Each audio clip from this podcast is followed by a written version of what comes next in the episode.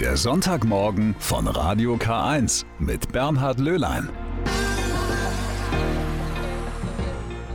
Sonntagmorgen kurz nach acht, das ist Radiozeit, das ist Ihre Zeit mit Radio K1, dem Kirchenfunk im Bistum Eichstätt. Ich begrüße Sie sehr, sehr herzlich zu drei Stunden am Sonntagmorgen. Und heute machen wir unter anderem einen Abstecher in die große, weite Welt. Nach Tunesien verschlägt es uns in der ersten Stunde. Auch auf den Philippinen werden wir Stationen machen und überall dort werden wir dann merken, wie sehr wir in dieser einen Welt aufeinander angewiesen sind. Davon handelt auch gleich der erste Beitrag über die faire Woche, die zurzeit läuft. Das ist jetzt nicht mein Frühstück. Das ist einfach eine Schokolade, die ich heute Morgen ausprobiere. Und die hat auch einen ganz eigenen, sogar seltsamen Namen. Choco for Change. Eine vegane Klimaschokolade. Entwickelt wurde die von der GEPA, das ist der größte europäische Importeur von fair gehandelten Lebensmitteln und Handwerksprodukten aus den südlichen Ländern der Welt. Sie kennen die Produkte vielleicht aus den Weltläden. Zurzeit haben wir die sogenannte faire Woche und da hat GEPA diese Schokolade auf den Markt gebracht. Was daran so besonders ist, das hat bei einer Videopräsentation Geschäftsführer Peter Schaumberger erklärt. Das ist sozusagen die neue Schwester der Choco for Change, in diesem Fall eben vegan und ohne industriellen Zucker, sondern nur mit gemahlenen Datteln gesüßt. Von jeder Tafel Schokolade, die wir davon verkaufen werden, fließen 20 Cent in die Anschaffung einer Trocknungsanlage für diese Datteln zu unserem Partner Benigreb in Tunesien. Die Bauern dort leiden nämlich sehr unter dem Klimawandel. Der Temperaturanstieg und der Wassermangel haben zum Austrocknen der Früchte geführt. Die sind auch viel kleiner als früher. Und das entspricht nicht den Wünschen der Kunden, die saftige und große Datteln haben möchten, sagt Sadok Saidi, Gründer und Geschäftsführer von Benigreb. Si l'agriculteur maintenant il n'a pas l'eau, wenn jetzt nun der Dattelbauer kein Wasser zur Verfügung hat und gleichzeitig die Temperaturen bis zu 50 Grad ansteigt in der Oase, wie soll er denn noch diese Drei-Etagen-Wirtschaft äh, auch mit Gemüse realisieren? Und wie soll er einen Datteln produzieren, die eine angemessene Größe auch haben? Zudem Immer mehr Arbeiter sind abgewandert, die Löhne für die Beschäftigten sind gesunken. Doch es wurde eine Lösung gefunden. Man schaffte sich eine neue Verarbeitungsanlage für gemahlene Datteln an. Das heißt, äh, auch die kleineren trockenen Früchte, die wir ja jetzt in größerem Maße ernten aufgrund des Temperaturanstiegs, der fehlenden Niederschläge, können so verwertet werden. Das heißt, die GEPA ermöglicht uns zu leben in unserer Region. Und wir sehen das wirklich als ganz große Chance an, äh, dass wir hier so ein Produkt entwickeln konnten.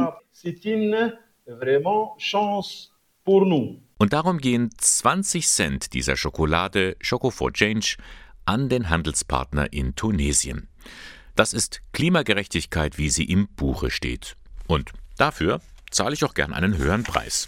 Das schmeckt mir. Ein weiterer Vorteil eben, es ist kein Industriezucker, in dieser Schokolade und dennoch ist sie süß, eben durch die reine Dattelsüße. Hier ist natürlich auch ein, ein Fruchtzucker drin in der Dattel. Wir haben aber hier natürlich auch alle anderen Spurenelemente etc. und nicht nur ein, eine reine Glucose oder Fructose. Insofern denken wir, dass es auch ein Beitrag zum Thema zuckerfrei sein kann. Soweit Peter Schaumberger von GEPA. Ich finde auch, die Schokolade, die schmeckt süß, ein bisschen herb, cremig, einfach lecker.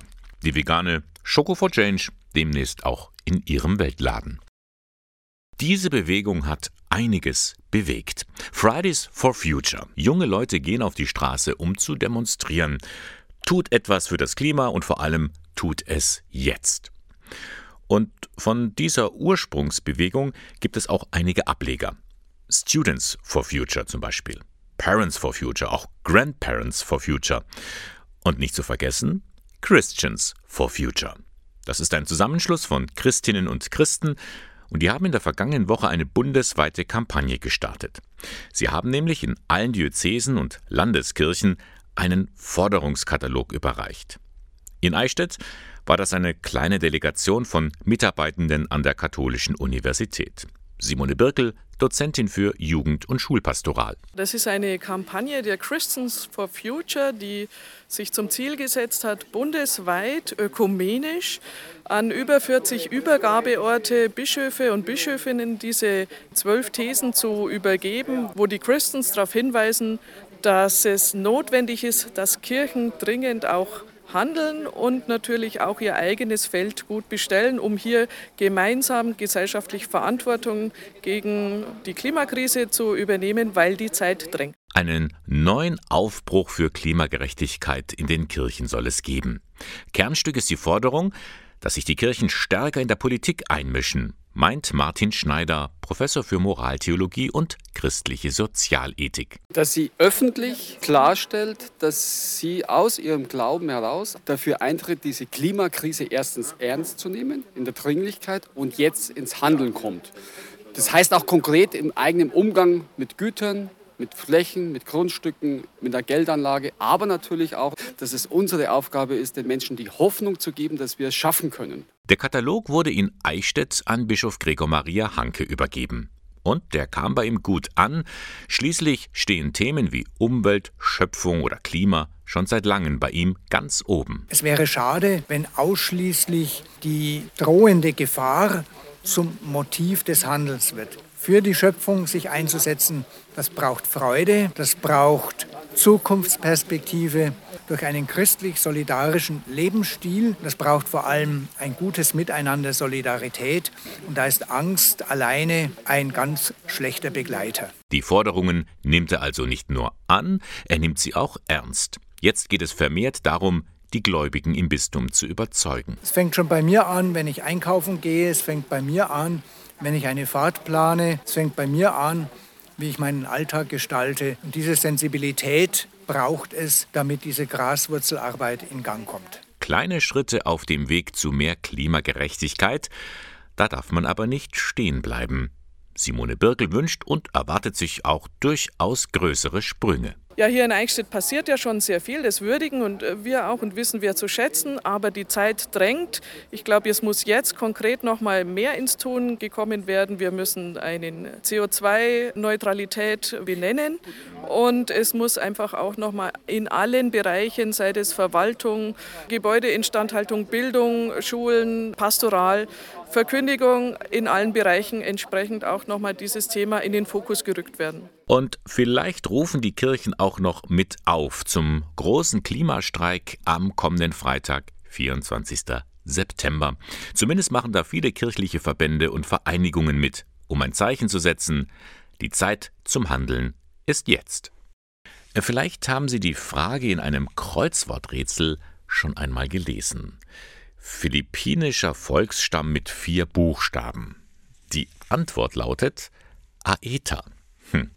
Um auf diese Lösung zu kommen, muss man wohl googeln oder man fragt den Ingolstädter Winfried Burgert. Die Aetas stammen aus dem Volksstamm der Negritos. Sie sind also dunkelhäutig und sind auf verschiedenen Inseln der Philippinen ansässig. Es gibt bis heute etwa 60.000 Angehörigen dieses Volksstammes. Burgert kennt sich aus. Er war schon zweimal auf den Philippinen und hat einige Stämme der Aeta besucht. Ihn fasziniert, wie offen und freundlich die Menschen sind. Allerdings, auf den Philippinen selbst werden die Ureinwohner mehr oder weniger verschwiegen. Die sind eigentlich nicht existent. Sie wurden vertrieben. Ihre Länder wurden vor vielen, vielen Jahren schon einfach äh, von den Großbauern übernommen und sind heute, wenn sie Glück haben, ja, Arbeiter auf ihrem ehemaligen Landgut. Man hat ihnen also sozusagen den Boden unter den Füßen weggezogen. Hinzu kommt, ihr Leben ist geprägt von einer hohen Sterblichkeitsrate. Viele sind Analphabeten, überall werden sie benachteiligt und ausgebeutet durch die sogenannte Zivilisation. Hier will der Verein Pro Aeta gegensteuern. Gegründet wurde er im Jahr 2009. Treibende Kraft war der Bergsteiger und Weltenbummler Dietmar Eder. Er begeisterte eine Reihe von Freunden aus Ingolstadt unter ihnen auch Winfried Burgert. Uns ist wichtig, weil wir so ein kleiner Verein sind, dass wir uns nicht verzetteln. Und was wir eben auch nicht von Anfang an nicht wollten, ist, dass wir eigentlich nur, nur Geldgeber sind und Finanzen runterschicken, damit die was zu essen haben. Sondern uns war es wichtig, Nachhaltigkeit zu fördern, weil uns klar war, dass wir auch eine endliche aktive Zeit haben werden. Darum hat man sich im Südosten der Hauptinsel Luzon fünf Stämme ausgesucht, um sie zu unterstützen. Im Mittelpunkt stehen fünf Grundsätze.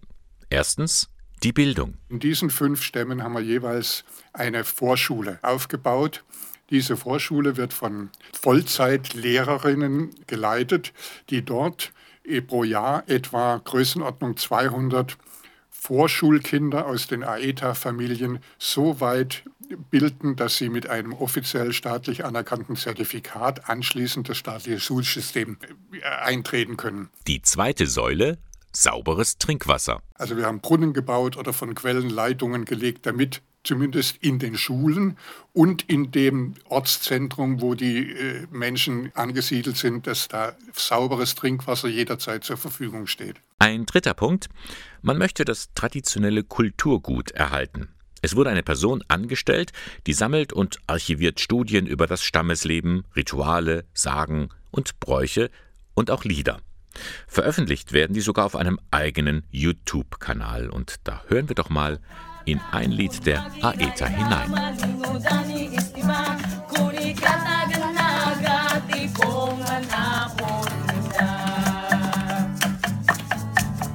Klingt schon so richtig nach einem Ohrwurm, und tatsächlich, das Lied ist auch Teil eines Musicals, das die Aeta selbst geschrieben haben und das ihre eigene Geschichte beschreibt.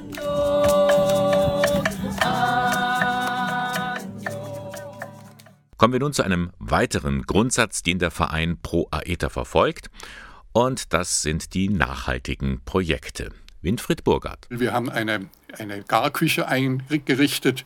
Wir haben eine Schweinezucht eingerichtet äh, mit biologisch indigenen Schweinen. Und wir haben letztlich auch äh, drei Hektar Land zur Verfügung gestellt, damit auf diesem Gebiet Nahrungsmittel, Gemüseanbau, Bananenplantagen, Tomaten, Mangos, Kokosnüsse angepflanzt werden können, die auf den Märkten, erstmal für den Eigengebrauch, aber eben dann auf den Märkten auch vertrieben werden. Letzte Säule, auf die der Verein setzt, die Katastrophenhilfe. Das Schlimme ist, dass in dieser Gegend pro Jahr etwa 20 bis 25 Taifune vorbeiziehen. Manche trifft halt auch genau dieses Gebiet und wenn ein Taifun mit 300 km/h Spitzengeschwindigkeit über das Land fegt, bleibt nichts stehen. Keine Kokospalme, keine Bananenpalme und keine Hütte. Und da muss mit schnellem Geld dafür gesorgt werden, dass das aufgebaut werden kann, dass wieder biologisches Saatgut gekauft werden kann, um das wieder weiter in die Wege zu leiten. Pro Aeta, ein kleiner Verein, der aber eine große Hilfe ist für die Menschen in den Stämmen. Denn die Aetas bekommen auf den Philippinen so gut wie keine Unterstützung. Weder von der Kommune, noch vom Staat, noch von der Kirche, noch von den Bewohnern. Sie werden einfach negiert. Und ich sage immer gerne, wir haben ein ähnliches Problem hier in Europa. Wer von uns kennt Sinti oder Roma? Die werden bei uns auch verschwiegen. Und genauso ist es dort drüben. Zum Teil eben noch schlimmer, weil die also wirklich von der wirtschaftlichen Seite absolut abhängig sind. Um das zu ändern, gibt es den Verein Pro Aeta. Sie können sich ja selbst einmal im Internet informieren unter pro-aeta.de. Da gibt es dann Bilder und Videos und natürlich auch die Möglichkeit zu spenden. Winfried Bogart garantiert, jeder Cent kommt an. Das Geld kommt zu Menschen, die ich überwiegend persönlich kenne und habe Freundschaften schließen können. Und das ist einfach fantastisch, dass man erleben kann, gerade aufs, aufs Alter hin, dass man mit relativ wenig Aufwand, sowohl zeitlich als auch finanziell, ein bisschen muss es sein, selbstverständlich, aber man kann unheimlich viel Gutes tun.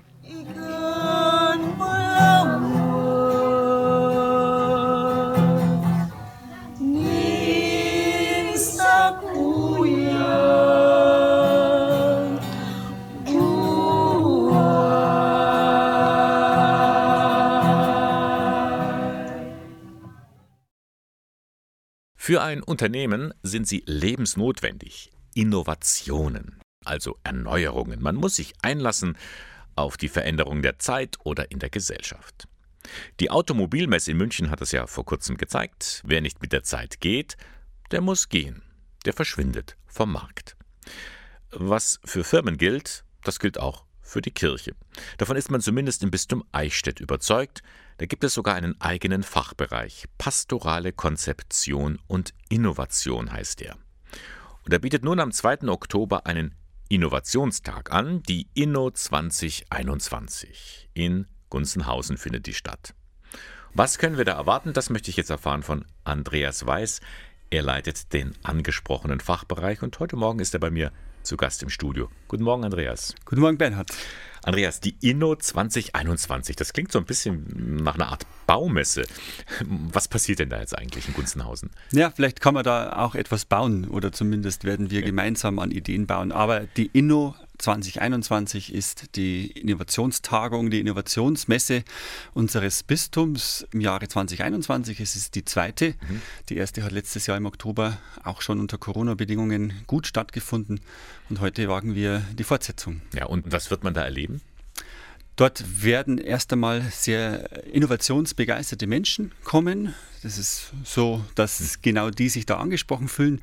Genau die, die sagen, wir wollten eigentlich mal, was Neues ausprobieren in unserer Gemeinde, in unserem Pfarrverband, äh, in unserer Organisation. Es werden auch tatsächlich fünf konkrete Projekte, die sogar vom Bistum auch vom Innovationsfonds gefördert wurden, vorgestellt. Wir haben auch Projektpaten an die Seite gestellt. Es geht in erster Linie um Vernetzung, sich mhm. anstecken mit diesen Ideen, erfahren, was hat denn eigentlich geholfen bei diesem Projekt. Was war der Auslöser? Warum gab es da eine Vision? Warum eine Sehnsucht, etwas anders zu machen? Wo gab es natürlich auch Hürden und was kann helfen? Das steht im Vordergrund dieser Innovationsmesse, sich erstmal zu vernetzen und auszutauschen, zu lernen, gemeinsam sich anzustecken. Da wird man auch von einem Projekt erfahren, das nennt sich Krimi-Gottesdienst. Was ist das denn? Ja, da darf ich nicht zu so viel verraten, habe ich gestern ja. gehört. Äh, aber ein bisschen. Aber ein bisschen schon. Also es geht natürlich hier um eine Liturgie, die mal von einer anderen Seite angepackt wird. Und es geht um Bibel, so viel darf ich verraten. Okay. Und es geht um einen Krimi. Also es wird etwas aufgelöst werden. Wir werden etwas zu sehen bekommen. Mhm. Und das in diesem Format ist natürlich auch etwas, was ich zumindest noch nicht gesehen habe. Okay, dann können wir mal gespannt sein. Andreas, warum braucht es eigentlich überhaupt Innovationen in der Kirche? Man denkt ja, die katholische Kirche, die gibt es seit über 2000 Jahren und sie gibt es immer noch. Wozu Erneuerungen? Fritz B. Simon, ein Systemtheoretiker, hat gesagt, wer derselbe bleiben will, der muss sich verändern. Und in dem Kontext steht eigentlich ja unser ganzes Leben. Viele sprechen ja von Transformationsprozess und vor dem ist auch äh, die Kirche nicht gefeit. Wie wir Kirche gefeiert, wie wir Kirche erlebt haben äh, in der Vergangenheit, wie Projekte, wie Veranstaltungen aufgezogen wurden, das ist sehr vertraut. Das ist für viele auch gut so dass es noch so ist wie vor 20 Jahren, aber manche Methoden, manche Maßnahmen die haben für diese Zeit gut gepasst. Hm. Aber sie haben mittlerweile Staub angesetzt. Aber sie haben Staub angesetzt mhm. und neue Herausforderungen brauchen eben neue Ideen.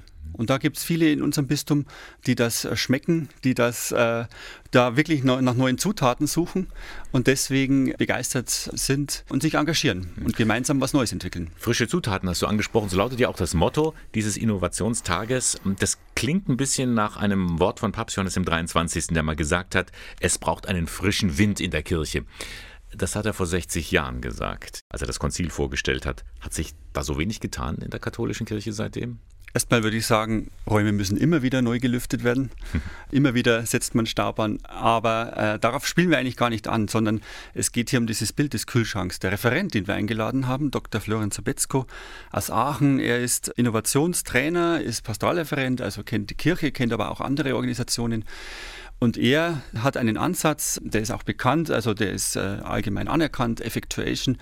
Da ist dieses Bild dieses Kühlschranks zentral. Normalerweise, wenn man kocht, schaut man ins Kochbuch rein, sieht ein Rezept und denkt sich, okay, jetzt muss ich das kaufen, dann ist eine exotische Zutat dabei, gibt es das Geschäft bei mir überhaupt in der Nähe? Und dann dauert es sehr lange und wird kompliziert und am Ende kann ich vielleicht dieses spezielle Rezept gar nicht kochen.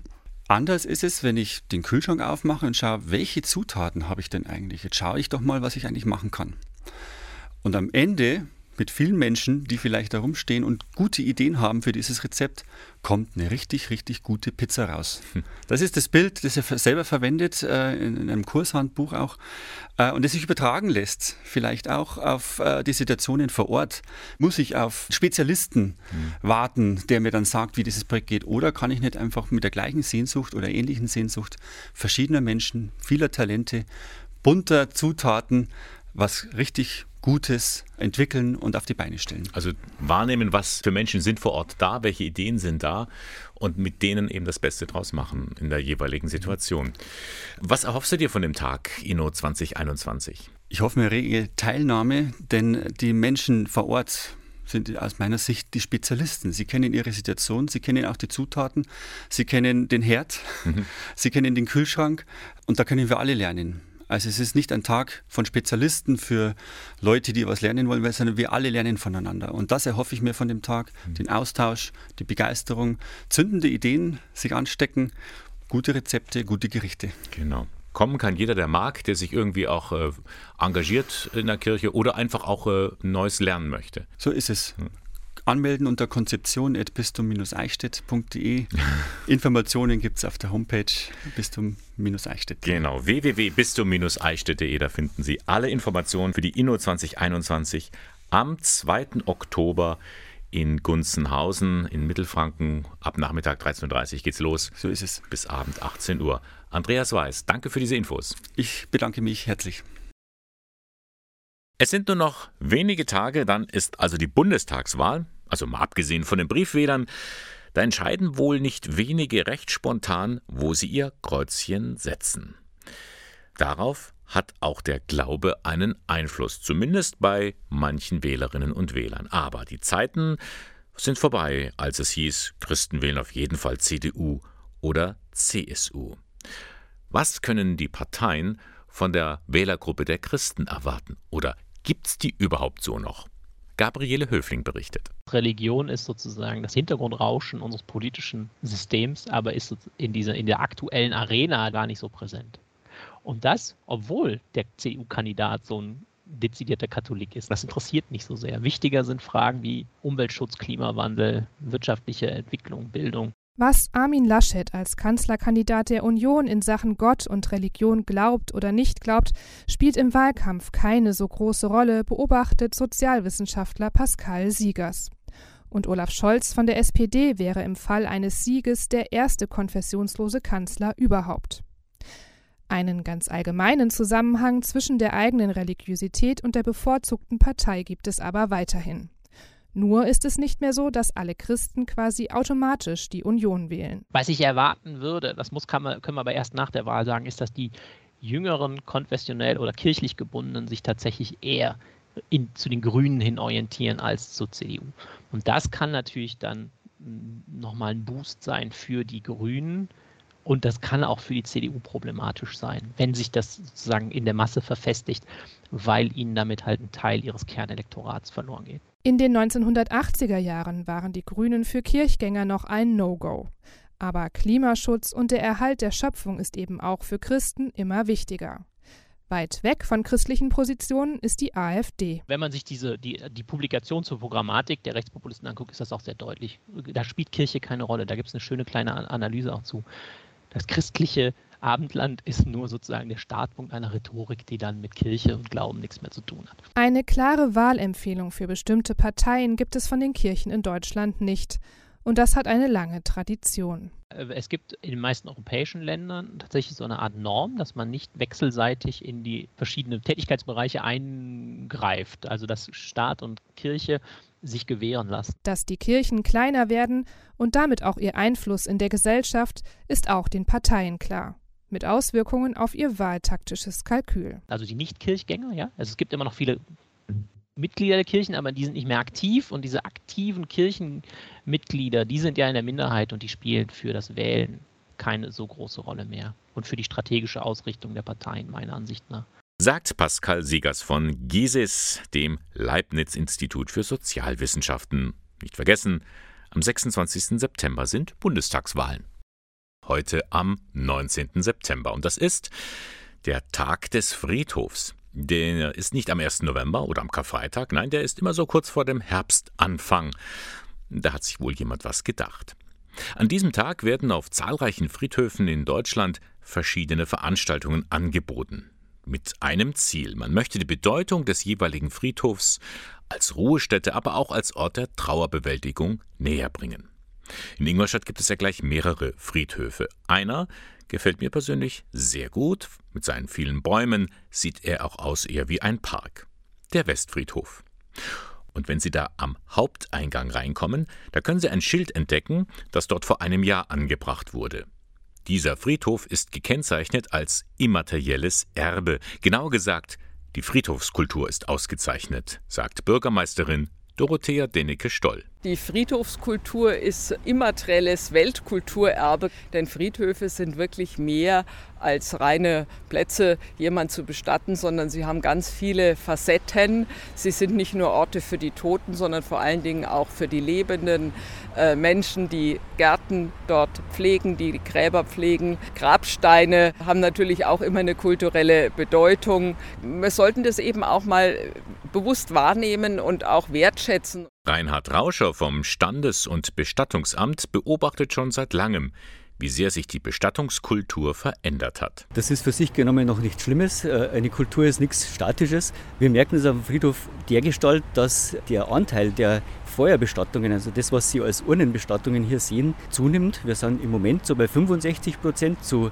35 Prozent Erdbestattungen, das ist das Augenfälligste. Und natürlich auch, äh, wie Bestattungen stattfinden. Ich sage mal so, der, der Kostendruck ist auch merkbar und das ist etwas, was die Friedhofskultur prägt, aber auch ein bisschen belastet. Die Auszeichnung Immaterielles Kulturerbe hängt an etwa 100 Friedhöfen in Deutschland. Warum wurde aber auch der Ingolstädter Westfriedhof ausgewählt? Der Westfriedhof wurde ausgesucht, weil das einfach der Friedhof in der Stadt ist, der die größte Historie hat und natürlich auch ein gewisser zentraler Punkt in der Stadt ist. Deswegen haben wir den Westfriedhof ausgesucht, aber Sie können die Friedhofskultur natürlich auf alle Friedhöfe der Stadt übertragen. Wenn man so mag, kann man hier auch Stadtgeschichte erwandern. Der Westfriedhof ist an sich in seinen Grundfesten, sage ich mal, 450 Jahre alt. Der war zu Zeiten des Beginns noch vor der Stadt, weit vor der Stadt gelegen. Mittlerweile ist er mitten in der Stadt. Und insofern sehen Sie es natürlich auch an den Grabsteinen, die sicher nicht mehr 450 Jahre alt sind, aber Sie können an den Persönlichkeiten natürlich erkennen, dass hier Stadtgeschichte auch begraben ist und insofern auch erlebbar ist noch. Und Reinhard Rauscher hat natürlich auch gleich ein paar Beispiele parat. Wen jeder vielleicht kennen könnte, das ist der Komponist des bayerischen Definierwarsches.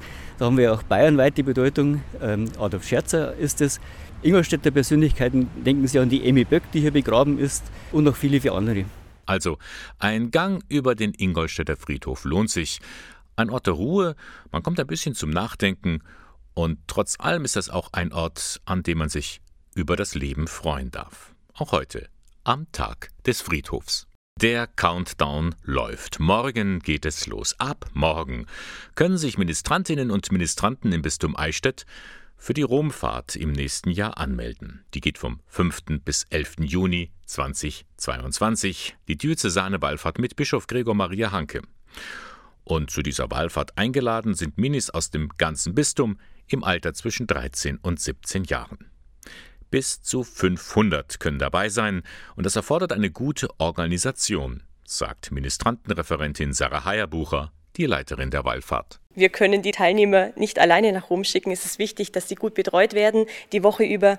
Und deswegen nehme ich 50 Betreuer, Betreuerinnen mit, die sich in der Zeit um die Ministranten, Ministrantinnen kümmern. Auf dem Programm stehen natürlich die vielen Sehenswürdigkeiten in Rom, eine Papstmesse und Spiel und Spaß dürfen auch nicht fehlen. Etwa alle zwei bis drei Jahre wird so eine Fahrt angeboten. Die kommt auch immer sehr gut bei den Jugendlichen an. Also insgesamt hat es mir eigentlich ziemlich gut gefallen, auch die Stimmung in unserem Bus. Und am besten gefällt es mir eigentlich, wenn man auch mal zwischendurch ein bisschen Zeit hat und mal was zusammen machen kann. Zum Beispiel gestern Abend die Wasserschlacht, die hat mir ziemlich gut gefallen. Es war sehr anstrengend, ziemlich heiß, aber wir waren ja im Musikerbus und wir waren dann auch ziemlich weit vorne und ja, das war halt schon ziemlich lohnenswert. Mir hat es ähm, sehr gut gefallen. Es war auch anstrengend, aber so war es eigentlich ganz schön.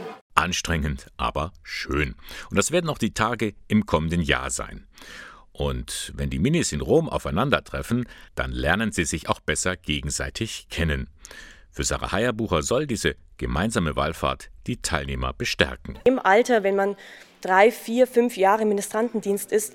Ich kenne es aus eigener Erfahrung, ist es einfach wichtig, da vielleicht nochmal eine Motivation zu bekommen, die Erfahrung zu machen. Ich bin nicht allein auf dem Weg, ich mache das nicht alleine, sondern viele andere auch und mich einfach bestärken in meinem Dienst, das ist das eine, und natürlich im Glauben. Und da bietet sich Rom und die Begegnung auch mit dem Heiligen Vater ganz besonders an natürlich. Die Ministrantenwallfahrt vom 5. bis 11. Juni 2022 nach Rom.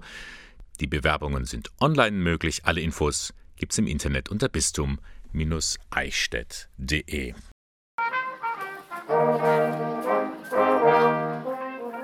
Das ist schon ein Grund zum Feiern. Seit zehn Jahren gibt es das Mehrgenerationenhaus in den Hollerstauden in Ingolstadt. Jung und alt unter einem Dach, beziehungsweise unter mehreren, denn es ist ein ganzes Gebäudekomplex mit einer großen Wiese als Innenhof. Eine Frau der ersten Stunde ist Eugenia Mirz. Von Anfang an ist sie Mieterin in dem Wohnprojekt an der Albertus-Magnus-Straße. Die Anlage ist ja sehr interessant, weil das Mehrgenerationshaus ist. Also wir treffen dann uns und wir unterhalten und wir leben zusammen. Und das ist das Schöne, dass das mehr Generationen zusammenleben und ja voneinander ja was wissen oder Neues erkennen. Also das, das ist das Tolle. Das ist ja wie eine Familie da im Hof. Das heißt, man, man sieht sich jeden Tag, man unterstützt einander, wenn Probleme da sind? Natürlich, auf jeden Fall. Besonders ja unsere älteren Bewohner, also da mit dem Einkaufen oder Wegfahren, also das ist ja einwandfrei. 179 Parteien leben hier Tür an Tür, kunterbunt zusammengewürfelt, verschiedene Nationen und Kulturen. Damit das auch funktioniert, werden die Bewohnerinnen und Bewohner begleitet vom Sozialdienst katholischer Frauen, kurz SKF. Julia Kies und Simone Mederer sind die Ansprechpartnerinnen vor Ort. Wir haben zwei große Aufgabenbereiche. Einmal ähm, veranstalten wir für alle Bewohner ein Gruppenangebot, das jeden Monat stattfindet. Da haben wir zum Beispiel eine Kindergruppe, eine Jugendgruppe, einen kreativen Treff. Wirklich äh, breit gefächert versuchen wir für Jung und Alt und verschiedene Generationen ja, ein Programm aufzustellen. Highlights im Jahr sind auch unsere Feste, also zu Weihnachten, zu Halloween und zu Fasching veranstalten wir im großen Gruppenraum Feste für alle Generationen. Also alle sind dazu eingeladen und die sind einmal sehr gut besucht. Und dann ist unser zweites ähm, Pfeiler von unserer Arbeit eine Beratung. Wenn es um Formulare ausfüllen geht oder auch bestimmte Angelegenheiten, dann sind wir quasi die erste Anlaufstelle, an die Sie sich wenden können, wo wir dann auch weiterhelfen. Während der Corona-Pandemie hat sich dann die Einkaufshilfe noch mehr entwickelt, dass wir einfach einzelne Senioren abtelefoniert haben oder einfach ihnen das Angebot gemacht haben, dass wir für sie einkaufen gehen. Mit den Kindern haben wir durch Briefe Kontakt gehalten anfangs und irgendwann haben wir dann die Wundertüten entwickelt, wo wir einfach wöchentlich ihnen die Tüte mit Bastelangebot, mit Kochsachen, mit allen möglichen kreativen Sachen vor die Tür gestellt haben. Und irgendwann haben wir es dann im Videochat dann zusammen gebastelt oder gekocht, je nachdem, was wir uns überlegt haben. Zwei gute Geister, die auch ein offenes Ohr haben, wenn es Probleme gibt. Soll ja auch in der besten Nachbarschaft mal vorkommen man ist da, man hört sich das auch an, wenn die Beteiligten das eben wollen. Also wir drängen nichts auf und dann versucht man einfach mit denen den Weg zu gehen. Manches kann man lösen, manches nicht, ähm, wie es im Leben einfach manchmal so ist. Und wir versuchen einfach Hilfsangebote zu geben und da zu sein und auch zwischen den Parteien zu vermitteln. Was benötigen die Menschen? Was tut ihnen gut? Was fehlt? Auch das erfragt der SKF immer wieder. Momentan ganz oben auf der Wunschliste Angebote für Familien, weiß Geschäftsführerin Judith Bauer. Das sind Mutter-Kind-Gruppen oder Bastelangebote. Festivitäten werden sehr gut angenommen. Aber seit letztem Jahr haben wir zum Beispiel auch einen Deutschkurs für Mamas, die nicht so gut Deutsch sprechen und wo wir einfach auch äh, denen die Integration hier in der Wohnanlage erleichtern möchten dafür. Seit zehn Jahren besteht nun dieses Mehrgenerationenprojekt, errichtet vom St. Gundeker-Werk der Wohnungs- und Städtebaugesellschaft im Bistum Eichstätt. Unterm Strich eine Erfolgsgeschichte, die man auch anderswo weiterschreiben sollte, meint die Bewohnerin Eugenia Mirz. Ich wünsche, dass das in Ingolstadt mehr so mehr Generationshäuser gebaut werden, dass die Leute zusammenkommen, dass die äh, zusammen äh, was Schönes erleben. Also das wünsche ich mir.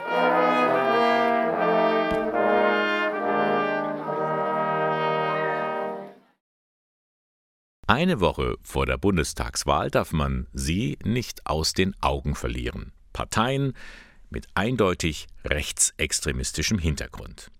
Immer mehr Neonazis bekennen sich aggressiv zum historischen Nationalsozialismus und neurechte Ideologien versuchen rassistisches Gedankengut intellektuell zu verpacken. Da ist es gut und wichtig, dass es in Bayern eine Informationsstelle gegen Extremismus gibt, eine staatliche Präventionsstelle des Innenministeriums. Sie berät unter anderem Schulen und Kommunen. Der Katholische Deutsche Frauenbund hat vor kurzem mal einen Vortrag über Rechtsextremismus in Bayern angeboten. Im Anschluss an den Vortrag hatte ich die Gelegenheit zu einem Gespräch mit Anja Fischer von der Präventionsstelle. Frau Fischer, wann kann man sagen, dass eine Person rechtsextremistisch veranlagt ist? Also wann sie rechtsextremistisch veranlagt ist, das klingt sehr nach biologisch. Ich würde das eher beurteilen nach seiner Verhaltensweise, die erkennbar ist. Rechtsextremistisch ist jemand, wenn er gegen die freiheitliche Grundordnung ist. Wenn er die Grundrechte, die allgemeinen Grundrechte nicht, nicht beachtet, ähm, wenn er unsere Verfassung abschaffen möchte, dann ist er Extremist. Was ist denn strafrechtlich relevant? Es sind nur Sachen relevant, die erkennbar sind, also die nach außen hin sichtbar sind und somit Verhaltensweisen. Denn Einstellungen sind im Kopf. Es gibt äh, beim Rechtsextremismus verschiedene Erscheinungsformen, zum Beispiel die Parteien. Es gibt immer noch die NPD, sozusagen die Alten, die sich noch formiert haben, aber sie werden weniger. Ob sie weniger werden, würde ich in dem Kontext nicht sagen wollen. Sie sind zumindest nicht mehr so aktiv. Sie können deswegen nicht verboten werden. Nicht, weil sie nicht extremistisch sind, weil das sind sie sehr wohl, aber sie sind zu unbedeutend. Ähm, es gibt noch eine andere Partei, deren Namen mir jetzt zum ersten Mal begegnet, ist die Partei des Dritten Weges. Wo liegen da die Gefahren? Äh, die Partei der Dritte Weg ist sehr aktiv. Sie hat eine Vielzahl an Themenfeldern, die emotional berühren und sie versuchen dadurch in der Gesellschaft, in der Mitte der Gesellschaft Aufmerksamkeit und Gehör zu finden, was möglicherweise das ein oder andere Mal gelingen könnte. Woran erkenne ich die? Sie erkennen sie, äh, sie sind meist grün gekleidet, dann äh, sie vertreten ein Drei-Säulen-Konzept, äh, sozial, national und revolutionär. Daran müssen Sie sie erkennen. Neben diesen Parteien, die es gibt, gibt es ja auch Bewegungen. Eine ist zum Beispiel die sogenannte identitäre Bewegung. Während die NPD, sagen wir mal, eher die alten äh, Rechten sind, sind das jetzt die neuen Rechten, also die vor allem Jugendliche ansprechen wollen. Richtig, also die identitäre Bewegung wird äh, zur Struktur der Partei Ungebundenen gezählt, denn sie sind eben keine Partei, aber sie besitzen einen gewissen Bindungs- und Organisationsgrad. Also sie sind nicht schweben nicht frei in der Luft, sondern sie formieren sich sehr wohl. Und sie sind besonders attraktiv. Sie sind attraktiv für junge Menschen, denn Sie müssen sich vorstellen, sie haben öffentlichkeitswirksame Aktionen, mit denen sie auftreten. Ähm, sind sehr, sehr viele junge Protagonisten dabei. Die Gefahr der identitären Bewegung würde ich sehen in ihrer subtilen Vorgehensweise. Eben mit den Begriffen Heimat, Freiheit, Tradition verbinden sehr, sehr viele Menschen positive Emotionen. In diesem Fall sollte man genau hinschauen, für was diese drei Worte Verwendung finden. Zu den Bewegungen zählen sie auch die sogenannte Reichsbürgerbewegung. Menschen, die die BRD als, äh, als Staat ablehnen. Wir machen uns ein bisschen lustig über die, weil das sind manchmal so Querköpfe, so erscheint es, aber da steckt durchaus gefährliches Potenzial dahinter. Es ist immer eine Einzelfallentscheidung, ob Reichsbürger oder Selbstverwalter gefährlich sind. Dennoch äh, gibt es unter dieser Szene eine Waffenaffinität, die wir ja auch in dem Vortrag angesprochen haben. Zumindest ist es so, dass man sich dessen bewusst sein soll und ähm, eine gewisse Vorsicht walten lassen soll. Sie wollen aufklären, Sie gehen an Schulen, Sie halten Vorträge zu diesem Phänomen. Was kann der Einzelne tun, wenn ihm so etwas begegnet, sei es im ne-, Hetze im Netz oder dass er Gruppierungen äh, antrifft mit Flyern, mit Ständen in der Fußgängerzone oder sonst wo? Auf jeden Fall ist es immer gut, Zivilcourage zu zeigen. Das heißt, äh, wenn ich in einer WhatsApp-Gruppe bin und jemand rechtsextremistische Inhalte ähm, postet, dass ich denjenigen darauf anspreche und es nicht einfach wortlos hinnehme, sondern damit auch zeige, es wird bemerkt und es gefällt mir nicht und den anderen auch darauf anspreche, dass er merkt, was er damit gemacht hat. Also was ist der Hintergrund dieser Handlung? Die Gefahrenlage ist nicht so, dass wir Angst haben müssen. Angst wäre wohl ein schlechter Begleiter bei der ganzen Geschichte. Ganz sicherlich, denn Angst lähmt und es sollte es nicht. Also Angst ist, wie Sie schon sagen, ein schlechter Begleiter. Wenn man sensibilisiert und aufgeklärt ist, dann geht man diese Sache auch anders an. Anja Fischer war das Mitarbeiterin der Bayerischen Informationsstelle gegen Extremismus in Bayern. Die nächste Veranstaltung des Frauenbundes dazu findet schon recht bald statt, und zwar am kommenden Mittwoch, 22. September. Es ist ein Online-Vortrag, der um 19.30 Uhr beginnt. Auch da geht es um Erscheinungsformen und Strukturen des Rechtsextremismus in Bayern. Sie können sich vor anmelden. Alle Infos dazu finden Sie im Internet unter frauenbund-eichstätt.de. Liebe Kinder, liebe Brüder und Schwestern, bevor der Prophet Zephania eine Predigt in der Kirche. Der Pfarrer spricht und alle hören gebannt zu. Doch plötzlich, von irgendwoher, Störgeräusche. Verlorenheit, Katastrophen. Ein Baby schreit. Man dreht sich um. Wo kommt das her? Ah ja, dritte Reihe von hinten. Eisige Blicke der Gottesdienstbesucher. Der Pfarrer ist irritiert, die Mutter versucht zu beruhigen. Stress im Gottesdienst. Tui Weißensel-Huang kennt das. Die zweifache Mutter hat solche Szenen noch gut in Erinnerung. Das erste Mal, als wir in der Kirche waren, waren sie auch recht unruhig, wie Kinder einfach sind. Am Anfang war ich noch recht nervös, aber schon beim zweiten Mal bin ich recht locker damit umgegangen, weil ich gemerkt habe, dass meine Unruhe sich auf die Kinder überträgt. Und so ist es auch, wenn die Erwachsenen sich von den Kindern gestört fühlen, ist es oft unsere eigene Unruhe, die sich auf die Kinder übertragen. Außerdem hat sie kreative Strategien entwickelt, um die Kleinen abzulenken, mit Büchern und Spielzeug und Sie ließ die Kinder teilhaben am Gottesdienst. Dass sie angeleitet werden, mitzubeten, mitzusingen. Sie durften natürlich auch das Gotteslob äh, durchwühlen und nach den Liedern suchen und auch manchmal eine Belohnung in Aussicht gestellt. Es durften dann auch Gummibärchen sein zum Ende des Gottesdienstes und natürlich ähm, klassisch die Kerze anzünden lassen. Kinder spielen ja gern mit Feuer. Heute ist Tui Weißensel-Huang Pastoralreferentin im Bistum Eichstätt. Als Ansprechpartnerin im Bereich Kinderpastoral hat sie ein großes Anliegen. Kinder sollen sich in der Kirche willkommen fühlen. Da kann man zum Beispiel Kinderbücher zur Verfügung stellen oder spezielle Sitzbänke für die Kleinen einrichten. Und wenn die Architektur der Kirche es erlaubt, sind auch Räume denkbar, in denen sich Familien zurückziehen können. Also nicht missverstehen, dass die Familien dort abgestellt werden, sondern wirklich, wo die Familien sagen, ja, es ist unruhig, ich fühle mich auch gerade nicht wohl, wir können uns kurz zurückziehen, können aber das Gottesdienstgeschehen durch das Glas oder durch die Tür, durch den Lautsprecher noch mitbekommen. Die Seelsorgerin hat ein offenes Ohr für alle Gemeinden, die in dieser Richtung etwas verändern möchten. Sie steht da mit Rat und Tat zur Seite. Und ich denke, was wichtiger ist als die Architektur, ist, dass man miteinander ins Gespräch kommt, sowohl vor dem Gottesdienst als auch nach dem Gottesdienst sich Zeit nehmen, um die Familien, die jungen Menschen anzusprechen. Und wir müssen die Chance jetzt nutzen, um die Familien zu sehen und willkommen zu heißen und nicht erst in fünf, sechs Jahren, wenn sie nicht mehr in diesen Strukturen sind, wo die Kinder einfach andere Bedürfnisse haben und die Eltern auch. In diesem Sinne wenn Sie mal wieder ein Baby im Gottesdienst schreien hören, denken Sie daran, das ist einfach Zukunftsmusik.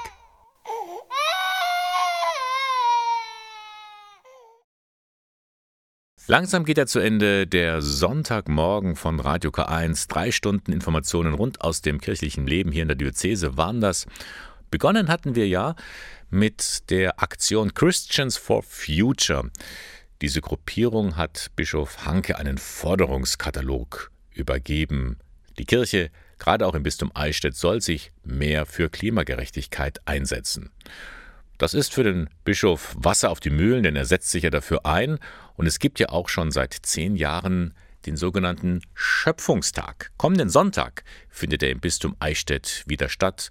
Lisa Amon, Referentin für Nachhaltigkeit, organisiert diesen Tag. Der Schöpfungstag stellt explizit einmal im Jahr die Möglichkeit dar, auch Schöpfung zu feiern. Also mal sich positiv mit Schöpfung zu beschäftigen, äh, weil ansonsten wird ja schon sehr oft einfach auch über Umweltkrise, Klimakrise, also es wird ja oft so diese, diese, diese Negativszenarien werden beschrieben und an diesem Tag soll einfach auch einmal im Jahr in ökumenischer Gemeinschaft im Übrigen auch Schöpfung ähm, gefeiert werden. Der zehnte Diözesane Schöpfungstag, also am 26. September von 13 bis 18 Uhr in Kloster Heidenheim. Infos dazu finden Sie auf der Homepage der Diözese. Und dann haben wir berichtet über das Volk der Aeta, das ist ein indigener Stamm auf den Philippinen. Winfried Bungert ist Vorstandsmitglied in Ingolstadt beim Verein Pro Aeta, ein Verein, der das Leben dieser Menschen vor Ort auf den Philippinen unterstützt. Spenden kommen an, jeder Cent, bestätigt Winfried Bungert. Das Geld kommt zu Menschen, die ich überwiegend persönlich kenne und habe Freundschaften schließen können.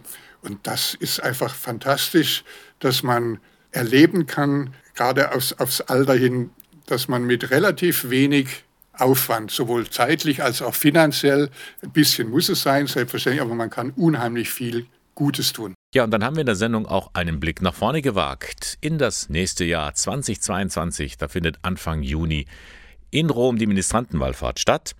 Anmeldungen dafür sind ab morgen möglich. Sarah Heierbucher vom Ministrantenreferat wird das Ganze organisieren und sie freut sich auf diese Fahrt, denn sie weiß aus eigener Erfahrung, so etwas stärkt den Zusammenhalt der Minis. Im Alter, wenn man drei, vier, fünf Jahre Ministrantendienst ist.